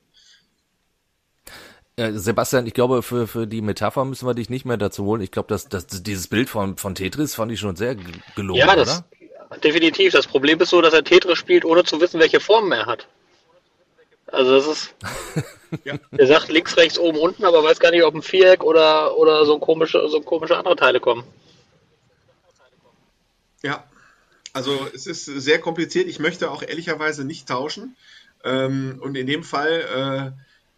Ich meine, du hast natürlich auch einen neuen Sportdirektor in Ruven Schröder, der auch erstmal auf Schalke alle erstmal kennenlernen muss. Ne? Also der ist auch relativ, der ist jetzt schon, der, der Vertrag fängt am, äh, gilt ab 1. Juni, natürlich ist er jetzt schon da und es sind alle Entscheidungen eingebunden. Aber er ist halt nicht so DFB oder Werder Bremen mäßig einer, den sie intern befördert haben, sondern er muss halt auch alles erstmal kennenlernen und auch das ist echt kompliziert. Und du gehst in eine Vorbereitung mit einem Trainer, der äh, auch umstritten ist. Ne? Also wenn irgendwann zum ersten Heimspiel wieder ähm, 20.000 Leute in der Arena sind und Schalke hat 1-1 in St. Pauli gemacht und spielt dann zu Hause gegen Sandhausen und äh, dann steht es in der 70. Minute noch 0-0, dann ist äh, Gramozze sicherlich nicht der Mann, der abgefeiert wird. Ne? Also auch das ist ein Risiko. Du gehst also mit ganz, ganz, ganz vielen Risikofaktoren in die Saison. Das sind fast sogar so viele, dass du dann sagst, oh, dass sie den Wiederaufstieg schaffen, ist schon unwahrscheinlich, muss man sagen. Ähm, wobei Werder Bremen ist von dem Abstieg äh, ungleich überraschender getroffen worden. Der erste FC Köln würde jetzt äh, natürlich erstmal alles auf links drehen müssen, wenn sie absteigen, sodass den anderen Mannschaften geht es ähnlich, was aber nicht heißt, äh, dass das Schalke einfacher machen würde. Ja, vor allen Dingen, ich, ich glaube, Werder Bremen wird richtige Probleme haben, überhaupt wieder eine richtig gute Mannschaft auf ein, was, was heißt wieder, eine, eine gute Mannschaft für die zweite Liga auf den Rasen zu kriegen, die dann wirklich direkt um Aufstieg mitspielt. Ich glaube, da ist Schalke schon, eben auch, weil sich Schalke schon ein bisschen länger darauf vorbereiten konnte, schon im Vorteil gegenüber dann Werder und, und wahrscheinlich auch gegenüber dem ersten FC Köln. Ja, sie haben immerhin schon äh, ein paar ähm, ein, also ein bisschen das Gerüst haben sie schon so ein bisschen zusammen. Also es ist jetzt nicht so, dass sie erst fünf Spieler ihres Wunschkaders zusammen haben, sondern sie haben schon deutlich mehr. Also sie haben äh, drei Torhüter unter Vertrag in Fährmann, Marco Schubert, das ist meine aktuelle U21-Nationaltorwart und Michael Langer. Torwartposition haben sie schon mal erledigt. Sie haben äh, Innenverteidiger mit in, in äh, Timo Becker, äh, Kaminski jetzt den neuen und Malik Chow. Sie haben in Memo Aydin einen Rechtsverteidiger, Kerim Jalanoglu einen Linksverteidiger. Sie haben im defensiven Mittelfeld ähm, Latza und äh, Palsson und Florian Flick. Da sind sie auch eigentlich ganz gut aufgestellt, wenn man das vor allen Dingen mit Bochum vergleicht. Bochum hatte auch eine richtig erfahrene, ähm, äh, so richtig dazwischen haut Doppel-6 in Lucia und Tesche. Und äh, Latza Palsson wäre ungefähr die gleiche Richtung. Ähm, Im Sturm haben sie Terodde und Hoppy, das ist auch okay, dann hinten dran, wenn sie Kutucu noch behalten wollen. Also sie haben schon ein paar Jungs da. Aber sie haben natürlich auch sehr viele Jungs noch nicht da vor allen Dingen, Terodde ist einer, der muss auch irgendwie angespielt werden. Und im Moment haben sie weder einen Spielmacher, noch offensive Außen, noch irgendeinen, der äh, vernünftige Flanken äh, zu schlagen imstande ist. Und äh, so Spieler wollen alle haben. So Spieler wollen auch Werder Bremen haben und äh, der HSV. Und einer, der ja überall im Gespräch war, war Haraguchi von Hannover und der zieht jetzt zu Union Berlin äh, in die Bundesliga. Also das muss man auch mal sagen, Union Berlin hat zum, zum Beispiel Union Berlin, aber längst auch Frankfurt und so, so Vereine haben äh, Schalke und Werder und den HSV an Attraktivität natürlich längst abgehängt. Das sieht man auch an, an Dursun, den es ja wahrscheinlich auch zur Union Berlin ziehen wird. Genau, also Dursun ist halt auch ein klassisches Beispiel. Äh, natürlich hätte Schalke ganz viel äh, bieten können für Dursun dann hätten sie den wahrscheinlich auch bekommen, weil Dursun und Gramozis auch in Darmstadt super harmoniert hätten. Nur dann hätte wahrscheinlich Peter Knäbel oder Ruven Schröder gesagt, pass auf, äh, Dimi, ich, ich hole dir jetzt den Dursun. Allerdings kriegst du dann auf Position 2, 3 und 4 nicht die A-Lösung, sondern zweimal die C-Lösung und auf einer Position gar keinen. So ist das halt, wenn du nur einen engen Etat hast und äh, ja, und dann denkst du dann als Gramozis dann, okay, ich habe Terodde, ich habe Hoppy und äh, ich habe Kutucu und ja, dann halt kein Dursun, dann hole ich mir lieber für die Spielmacherposition einen, der was drauf hat. So tickt Schalke gerade. Das ist halt was ganz anderes. Auf Schalke muss man sich daran erstmal gewöhnen. Äh, vor allen Dingen, wenn man die Verschwendungen der vergangenen 20 Jahre sieht, als äh, gar nicht genug Gehalt gezahlt werden konnte und jeder, der ein Angebot von Schalke bekommen hat, hat es einfach erstmal blind angenommen, weil klar war, so viel verdienst du sowieso nirgendwo anders. Ähm, das ist jetzt halt was ganz anderes. Kommen wir zu was Schönem, zum ja. VfL Bochum. Ich meine, Note 1. Äh, Note 1, ja, das wäre auch meine Note, weil ich meine, mehr geht ja nicht. Besser hätte es ja gar nicht laufen können. Ja. Ich habe viel geredet. Jetzt muss, jetzt, jetzt ja, ich wollte gerade sagen, Sebastian wollte ich eigentlich mal, aber der, der nickt aber nur. Da, Stimmt, da das fiel mir dann auch auf. ich schließe mich an. Äh, klar, Note 1. Also es, es, ich habe hab letzte Woche schon gelobt, äh, den Fußball, den der VfL Bochum gespielt hat. Und äh, ich kann dieses Lob nur wiederholen. Das ist großartig. Ich kann vielleicht auch erzählen, ich war, wann war denn das? Ach, gestern, das ist gar nicht so lange her. Gestern war ich, war ich aus einem anderen Grund ähm, in der in der Geschäftsstelle des VfL Bochum, weil ich einen Termin hatte in anderer Angelegenheit und da lief aber zufällig auch, auch Thomas Reis darum und erzählte, wie er halt vom Glückwünschen überschüttet wird. Und ähm, immer noch hinterherhinkt, WhatsApps zu beantworten und so. Und die sagen, ja, hast du ja auch verdient, Trainer und so weiter. Und er immer sagte, ja, es kommen aber auch andere Zeiten. Ne? In der Bundesliga kriegen wir auch mal richtig auf den Deckel, aber alle immer gesagt haben, Trainer, jetzt genieß doch mal den Moment. Und das kann man, glaube ich, auch mal tun. Äh, VfL Bochum hat jetzt zumindest auch ein bisschen mehr Zeit als Schalke, bis die neue Saison losgeht. Kann man auch mal ein bisschen genießen, finde ich. Ähm, und wie gesagt, also diese, diese vergangene Saison, die war, die war überragend. Da kann man echt nur den Hut ziehen. Das hat ja keiner vor der Saison gesagt, außer Andi Ernst, der das ja seit Jahren immer sagt, seit elf Jahren. Hat, also, ansonsten hat ja keiner gesagt, du hör mal, der VfL Bochum, der wird auf jeden Fall aufsteigen. Ähm, da waren ja, Jein, jein. Also ich glaube, ich glaube, der VfL war schon im, so eine Art Geheimfavorit. Ja, genau das. Aber trotzdem, wenn du, wenn du die, die ganzen anderen Namen angeguckt hast, die da in dieser Liga waren, da hättest du auf jeden Fall andere Namen zuerst genannt, bevor du beim VfL angekommen wärst. Aber wie die dann, wie souverän die durch diese Liga spaziert sind, und das ist ja auch am, am letzten Spieltag, das war ja dann durchaus eine Drucksituation, dass du dann auf einmal da, da gegen Sandhausen, dann, dann fängst du dir auch noch ein Tor gegen die und so. Also das haben die recht souverän gelöst, finde ich. Also das ähm, da kann man echt nur den Hut ziehen. Sie haben tollen Fußball gespielt. Die haben in der, haben wir ja schon gesagt, in der Corona-Phase damals offenbar etwas sehr richtig gemacht. Da hat, da hat es, haben es, äh, hat es vor allem Thomas Reis geschafft, einfach da ein richtiges Team auf, auf den Rasen zu stellen. Und ähm, Genau, und also ich, ich habe auf Schalke natürlich auch schon mich oft umgehört, was denn Schalke von Bochum lernen kann. Und er sagte, das, was die VfL vor allen Dingen auch so stark gemacht hat, kann Schalke jetzt halt schon gar nicht erreichen, weil das war eine Truppe, die sich kannte und das war eine Truppe, die echt auf den Schlüsselpositionen wahnsinnig eingespielt war. Äh, die also nicht erst äh, blind zu einer Sommervorbereitung zusammengestellt worden sind, sondern die alle mindestens ein halbes Jahr, meistens sogar länger noch da waren. So Manuel Riemann, äh, der im Tor steht, der ist seit vielen, vielen Jahren Bochums Stammtorwart dann ähm, die, wie ich von mir gerade schon erwähnte, Doppelsechs, so Lucia und Tesche, die sind seit vielen Jahren da. Äh, Simon Zoller ist schon etwas länger da im Sturm äh, und, und äh, die Innenverteidiger, äh, die haben zum Beispiel, ähm, sind auch langjährige Bochum, obwohl sie noch sehr jung sind, in Maxim Leitsch und ähm, Bella Kotschap. Und sie haben natürlich auch echt äh, einen guten Riecher in Sebastian Schinziders auf dem Transfermarkt gehabt. Äh, zum Beispiel, dass sie Robert Joule, den ohne Frage besten Spieler der aktuellen Zweitligasaison, äh, geholt haben. Ja. Äh, der dann auch wirklich ähm, riesig gespielt hat und äh, natürlich auch äh, das letzte Zweitligator des VfL Bochum für hoffentlich eine lange Zeit mit einem Freistoß in den Winkel erzielt hat. Und das ist äh, doch ein Rezept von vielen äh, eingespielt, gut eingekauft. Ein Trainer, der es verstanden hat, daraus eine Einheit zu formen und schon marschierst du durch. So ein bisschen ist es ja auch gelaufen wie zuvor bei Arminia Bielefeld. Also quasi so genau. schon mal so eine Rückrunde Anlauf nehmen und diesen Schwung mitnehmen in die neue Saison und dann zack, genau, das, wirklich das komplett durchziehen.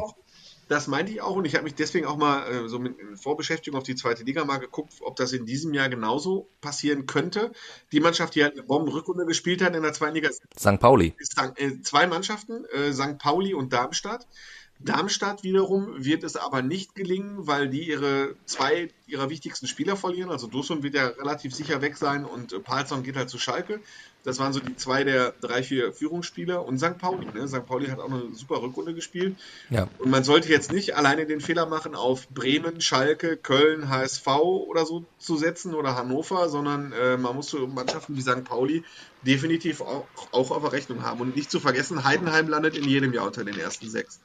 das stimmt. Auch, auch wenn sie auch wenn sie schlecht gestartet sind, auch äh, zum Beispiel in dieser Saison, in der Und abgelaufenen. Auch, auch wenn Marc Schnatterer geht. Ja, das, das funktioniert für mich äh, gedanklich noch überhaupt nicht, dass, äh, dass der Schnatterer nicht mehr die Freistöße für Heidenheim reinhaut. Ja, das stimmt. Es gibt ja auch schon per, ein paar Personalentscheidungen beim VfL Bochum. Also Blum, Pantovic äh, haben Verträge verlängert. Dazu Antwi Ajay jetzt als Neuzugang. Das ist natürlich einer, der sehr, sehr viel Tempo mitbringt und der auch äh, in Paderborn, wenn ich ihn hab spielen sehen, egal ob äh, gegen Schalke oder auch gegen, gegen den MSV, das ist schon, ist schon guter. Ja, äh, kann ich äh, echt den VfL nur beglückwünschen. Das ist einer, der zum VfL passt, ähm, der zum Ruhrgebiet passt. Und äh, das ist schon eine richtig geile Sache. Ich muss dich ein bisschen korrigieren. Blum und Pantovic haben nicht verlängert äh, durch den Aufstieg. Durch den Äh, Aufstieg, aber Klausel Verträge in sind verlängert. So will ich dich hören. Guck mal. Ja, plötzlich ist er päpstlich. Er kann es auch. Papst. Ja, ich, ich kann es auch. Das ist normalerweise die Aufgabe von Herrn Westling mit äh, scharfem S. Ja, aber die, also Vertragsverhältnisse des VfL Bochum kenne ich mich nicht so gut aus wie du, das muss ich offen einräumen. Aber ich möchte den VfL auch nochmal dafür loben, äh, dass, dass äh, die ja eine der Mannschaften waren, zusammen mit, mit, mit Fürth, die jetzt auch aufsteigen, die, glaube ich, die, die meisten eigenen Jungs im Kader hatten, was so die Durchlässigkeit geht, äh, was da beim VfL in den letzten Jahren alles hochgekommen ist aus dem Talentwerk, wo ja auch viele jetzt dann, dann auch wie zum Beispiel Leitsch, ähm, auch tollen Anteil beigetragen haben. Ähm, wer denn noch? Hilf mir mal. Ich, Bella Kotschap, richtig, wollte ich sagen, genau. Das ist diese junge Innenverteidigung, da kannst du jetzt relativ klar sagen, die werden den VfL irgendwann mal sanieren. Also wenn die jetzt eine einigermaßen vernünftige Bundesliga-Saison spielen, ähm, mit Ed Leitsch ist, äh, glaube ich, 22, Bella Kotschap ist noch jünger und äh, also die haben jetzt schon einen irren Marktwert, die beiden und äh, wenn der VfL, und das ist jetzt dadurch, dass die zweite Bundesliga so irre attraktiv ist, ähm, ist die Bundesliga jetzt nicht so besetzt, dass du jetzt sagen müsstest, der VfL ist so automatisch chancenlos. So, wenn du jetzt als VfL Bochum denkst du so, oh mein Gott, also so Heimspiele gegen Fürth und Kiel, also Fürth und Kiel musst du eigentlich schon sowieso pauschal hinter dir lassen und dann hast du noch so diese Augsburgs dieser Welt, die ja auch eine total beschissene Runde gespielt haben und äh, da bist du halt auch nicht chancenlos und da gibt es halt einige Heimspiele, wo du dann als Bochum sagst, boah, da bin ich jetzt nicht so krasser Ja, man ist so ein bisschen hin und Entschuldigung. Man ist so ein Ja. bisschen hin und her gerissen. Ne? Also einerseits sagst du, also Bochum kann echt toll kicken, warum soll das in der ersten Liga nicht funktionieren? Andererseits hast du auch viele Beispiele in der Vergangenheit, wo du siehst, dass die Mannschaften, die in der, in der zweiten Liga über ihren eigenen Fußball gekommen sind und über Ballbesitz und die Gegner spielerisch beherrscht haben, es in der ersten Liga dann oft sogar schwerer haben, als die, die sich irgendwie hochgegurkt und hochgemauert haben. Weil du natürlich dein Spiel in der ersten Liga anpassen musst. Du wirst halt nicht mehr die, Mannschaft, die spielstärkere Mannschaft sein in einem Großteil der Spiele. Und dann tun sich manchmal Mannschaften leichter, die auch schon in der zweiten Liga eher über gegen den Ball und Konterfußball gekommen sind, weil die, die sich nicht groß umstellen müssen. Auch Arminia Bielefeld beispielsweise. Ne? Arminia Bielefeld hat ja, die haben ja echt eine traumhafte Saison in der zweiten Liga gespielt und haben sich unfassbar schwer getan, natürlich für lange Zeit in der ersten Liga, weil da auf einmal ganz andere Dinge gefordert sind. Ähm, das sind so die beiden Pole, zwischen denen man sich bewegt. Aber ich traue dem VfL zu, dass er das schafft. Ich gebe dir im Grundsatz recht, äh, möchte aber darauf zurückkommen, dass wirklich in der zweiten Liga sehr viele Mannschaften der Kategorie führt. Kiel, Bochum, äh, Bielefeld, Augsburg, ähm, auch Mainz hat ja jetzt nicht äh, die Offensivsterne vom Himmel gespielt in der Erfolgsphase. Ähm, dass du schon mit deiner spielerischen Stärke den einen oder anderen Punkt wirst holen. können. Natürlich. Natürlich hat Bochum auch ein gewisses, äh, auf einigen Positionen ein ziemliches Tempodefizit. Das sehe ich ein bisschen problematisch. Lucia ist kommende Saison 37, glaube ich. Tesche wird 34. Simon Zoller war noch nie ein Sprinter. Auch äh, Robert Joule, der, der Superspielmacher, ist jetzt auch nicht gerade Usain Bolt. Ähm, und äh, das, das könnte dann vielleicht nochmal in der Bundesliga ein kleiner Schwachpunkt sein. Aber ähm, in der zweiten Liga kannst du dann halt mit viel Erfahrung und mit Zusammenhalt dann halt noch punkten. Aber so ein Losier wird dann, befürchte ich, so sehr er Kultstatus hat beim VfL mittlerweile, könnte er an seine Grenzen stoßen. Wir gehen zum Schluss zu etwas nicht ganz so erfreulichem wie im VfL Bochum. Gehen nochmal in die, in die dritte Liga. Beim MSV Duisburg äh, am Ende mit Ach und Krach den Klassenerhalt geschafft. Ja, den KFC Uerdingen hinter sich gelassen, allerdings auch nur, weil der KFC Uerdingen äh, ja, den Punktabzug gekriegt hat. Ansonsten wäre der MSV wirklich gerade so überm Strich gelandet. Deswegen, aber auch nur, weil er überm Strich gelandet ist, gebe ich dann die Note 5 Würdet ihr da widersprechen oder würdet ihr noch härter ins Gericht gehen? Ich glaube, ich weiß nicht, machen wir Einzelkritiknoten? Also mit Zwischennoten?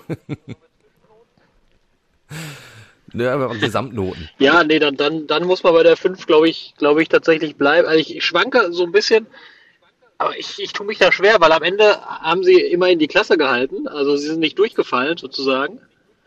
Ob man dann sagen kann, vielleicht, vielleicht noch eine 4,5 oder so, aber Andererseits hast du als, als MSV ja eigentlich musst du andere Ansprüche haben, als gerade so in der dritten Liga drin zu bleiben. Von daher schließe ich mich da in der 5, glaube ich, an, ja. Ja, also ohne Frage. Völlig ohne Frage ein absolutes Desaster, was dieser äh, Verein angerichtet hat. Ich wäre möglicherweise bei einer 4,5 geblieben, wenn nicht dieses Desaster 2 zu 6 in Wuppertal da ja. noch äh, rausgekommen wäre, dass da die 5 absolut zementiert und würde fast sogar eine 5,5 noch rechtfertigen, äh, weil die Saison fast sogar eine, ganz, eine glatte 6 war und nur deshalb eine 5,5 ist, weil sie es irgendwie geschafft haben, in der Liga zu bleiben. Aber ähm, es war, also es muss sich ganz viel ändern beim MSV und das sofort äh, und das ohne Kohle. Das wird auch ein ähm, interessanter Weg für die, für die Zebras. Ja, also diese diese 5,5 hätte man durchaus auch noch rechtfertigen können. Ich habe äh, nach dem letzten Heimspiel äh, gegen Ingolstadt mit mit MSV-Präsident Ingo Wald gesprochen und der hat auch äh, gesagt, ja, natürlich sind wir ein bisschen erleichtert, dass der Klassenhalt geschafft ist, aber er freut natürlich nicht. Also er hat wirklich wortwörtlich von einer desaströsen Saison gesprochen und dementsprechend, äh, wenn der wenn der Präsident da schon sagt, der oft auch, äh, der zwar Tacheles redet, aber natürlich oft dann äh, ist doch noch ein bisschen positiv wendet, wenn der schon solche drastischen Worte findet. Ich glaube, dann ist dem fast nichts hinzuzufügen, außer dass es jetzt wieder einen Neuanfang gibt. Du stehst beim MSV wieder wie vor zwei Jahren da und du hast halt wieder Ivo Grilic, der diesen Neuanfang jetzt anzetteln soll. Und du hast ja, weiterhin keinen Sportvorstand. wir haben in Fußball in Zeit wieder sehr viele Podcasts, in denen wir äh, die, den Rauswurf von Ivo Grilic fordern können, oder? Ja. ja, wobei äh, Ivo Grilic äh, macht ja immer ähm, alle zwei Jahre gute Transfers. Also jetzt wäre wieder eine Grilic-Saison. Ja. Also das ist so die, die Hoffnung, die ich habe. Auch äh, wenn, wenn der MSV ja äh, gestern äh, Abgänge bekannt gegeben hat, acht Spieler, die den Verein verlassen werden und äh, natürlich gehören immer zwei Seiten dazu. Also da weiß man nicht so wirklich, wollten die Spieler unbedingt weg oder äh, war es der MSV, der kein gutes Angebot gemacht hat. Zumindest bei Ahmed Engin, glaube ich, der wollte jetzt auch mal irgendwie irgendwann mal so ein bisschen das Nest verlassen, hat ja Angebote wohl aus der Türkei. Da kann er, glaube ich, den einen oder anderen Euro verdienen, wenn das Gehalt denn wirklich ausgezahlt wird. Aber ähm, so, so ein Joshua Bitter oder Leroy Jack Mickels, die hätte ich persönlich gehalten, weil ich glaube schon, die hätten nochmal Potenzial haben können. Aber trotzdem wird so ein bisschen Tabula Rasa gemacht beim MSV. Und ich habe ein bisschen die Angst, dass man vielleicht nicht unbedingt bessere Leute kriegt. Zumal ich auch äh, so viel Erfolg ja jetzt in der Rückrunde mit meinem So hatte, Pavel Dotschew jetzt nicht für den Trainer halte, der auch irgendwie ein neues Team formen kann.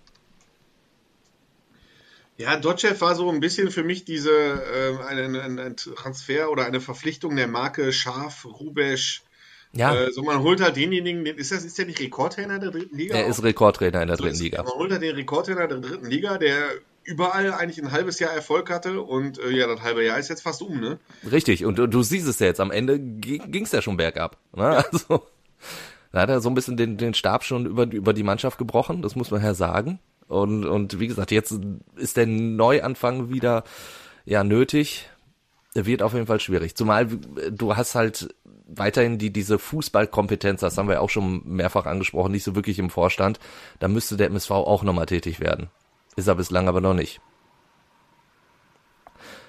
Zu guter Letzt äh, haben wir noch ein Saisonfazit, was wir noch gar nicht ziehen können, nur so halb. Ähm, wenn Martin Herms jetzt mit in unserer Runde wäre, der würde wahrscheinlich so ein paar Krokodilstränen schon wieder weinen. Für Rot-Weiß Essen wird's wahrscheinlich wieder nicht reichen. Wie, ja, wie, so wie ich Martin Herms kenne, macht, Martin Herms kennt nur zwei Noten, eins und sechs. Ja, jetzt und, ist aber der äh, Wenn Rot-Weiß Essen aufgestiegen wäre, wäre dann eine Eins gewesen. Jetzt hat Rot-Weiß Essen so ziemlich alle Ziele verfehlt, nämlich sie wollten aufsteigen, Niederrhein-Pokal gewinnen, dann haben sie beides nicht geschafft, also wird Martin Herms wahrscheinlich eine Sechs geben.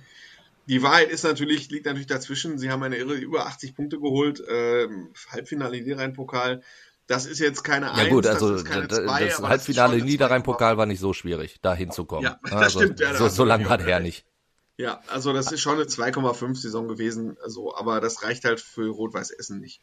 Und RWO ist halt eine Saison, die glatt 3 ist, weil für RWO geht es quasi seit Oktober 2020 um nichts mehr. Sebastian, möchtest du ihm noch irgendwas hinzufügen? Ich möchte mich vollumfänglich anschließen. Die Hörer, gar nicht, die Hörer sehen das jetzt gar nicht. Der Sebastian war gerade kurz mal, hat den Ton ausgemacht. Ja. Äh, hast du gerade deine Akkreditierung gekriegt oder was war da los? Nein, ein Kollege hat gerade seine Akkreditierung gekriegt und mir mitgeteilt, dass meine noch nicht da ist. Ganz stolz gezeigt. Nee, nee, nee, nee. Nein, überhaupt nicht. Also er, war, er war sehr freundlich und hilfsbereit, der Kollege, ähm, konnte mir aber leider nicht helfen. Ja, verdammt. Das ist Jetzt schade. hätte ich gedacht, wir können quasi live on tape äh, noch verkünden, dass du rein darfst. Ich gehe davon aus, ich werde rein dürfen. Das ist nur eine Frage der Zeit. Ja, ich bin ja auch bald in, ich bin auch bald in Österreich, äh, wenn Schalke wieder nach Mittersill fährt. Timo, können wir auch wieder eine Fußball in Zeit Sonderfolge aufzeichnen? Das, das machen wir auf jeden Fall, weil, wie gesagt, mit Schalke geht's ja auch dann direkt schon bald wieder mit der Vorbereitung los. Sebastian ist in Sachen EM unterwegs, deswegen kann ich schon mal ankündigen, also eine Sommerpause wird's bei Fußball in Zeit nicht geben. Wir ziehen knallhart durch. Es gibt ja immer was zu erzählen. Das haben wir heute wieder eindrucksvoll bewiesen, wie ich finde. Ja, genau. Definitiv. Und wenn ihr an und wenn ihr ansonsten noch irgendwelche Fragen, Anregungen habt, dann schickt uns gerne eine E-Mail hallo at fußball-insight.com und dann würde ich sagen, hören wir uns nächste Woche wieder. Bis dahin, ciao, ciao. Und tschüss. Ciao. Ihr werdet wieder blöde Fragen stellen, wir werden blöde Antworten geben. Fußball Inside. Alles bla bla bla ist das. Tacheles. Außenpott. Der Fußball-Podcast mit den Experten von Funke Sport und den Lokalradios im Ruhrgebiet.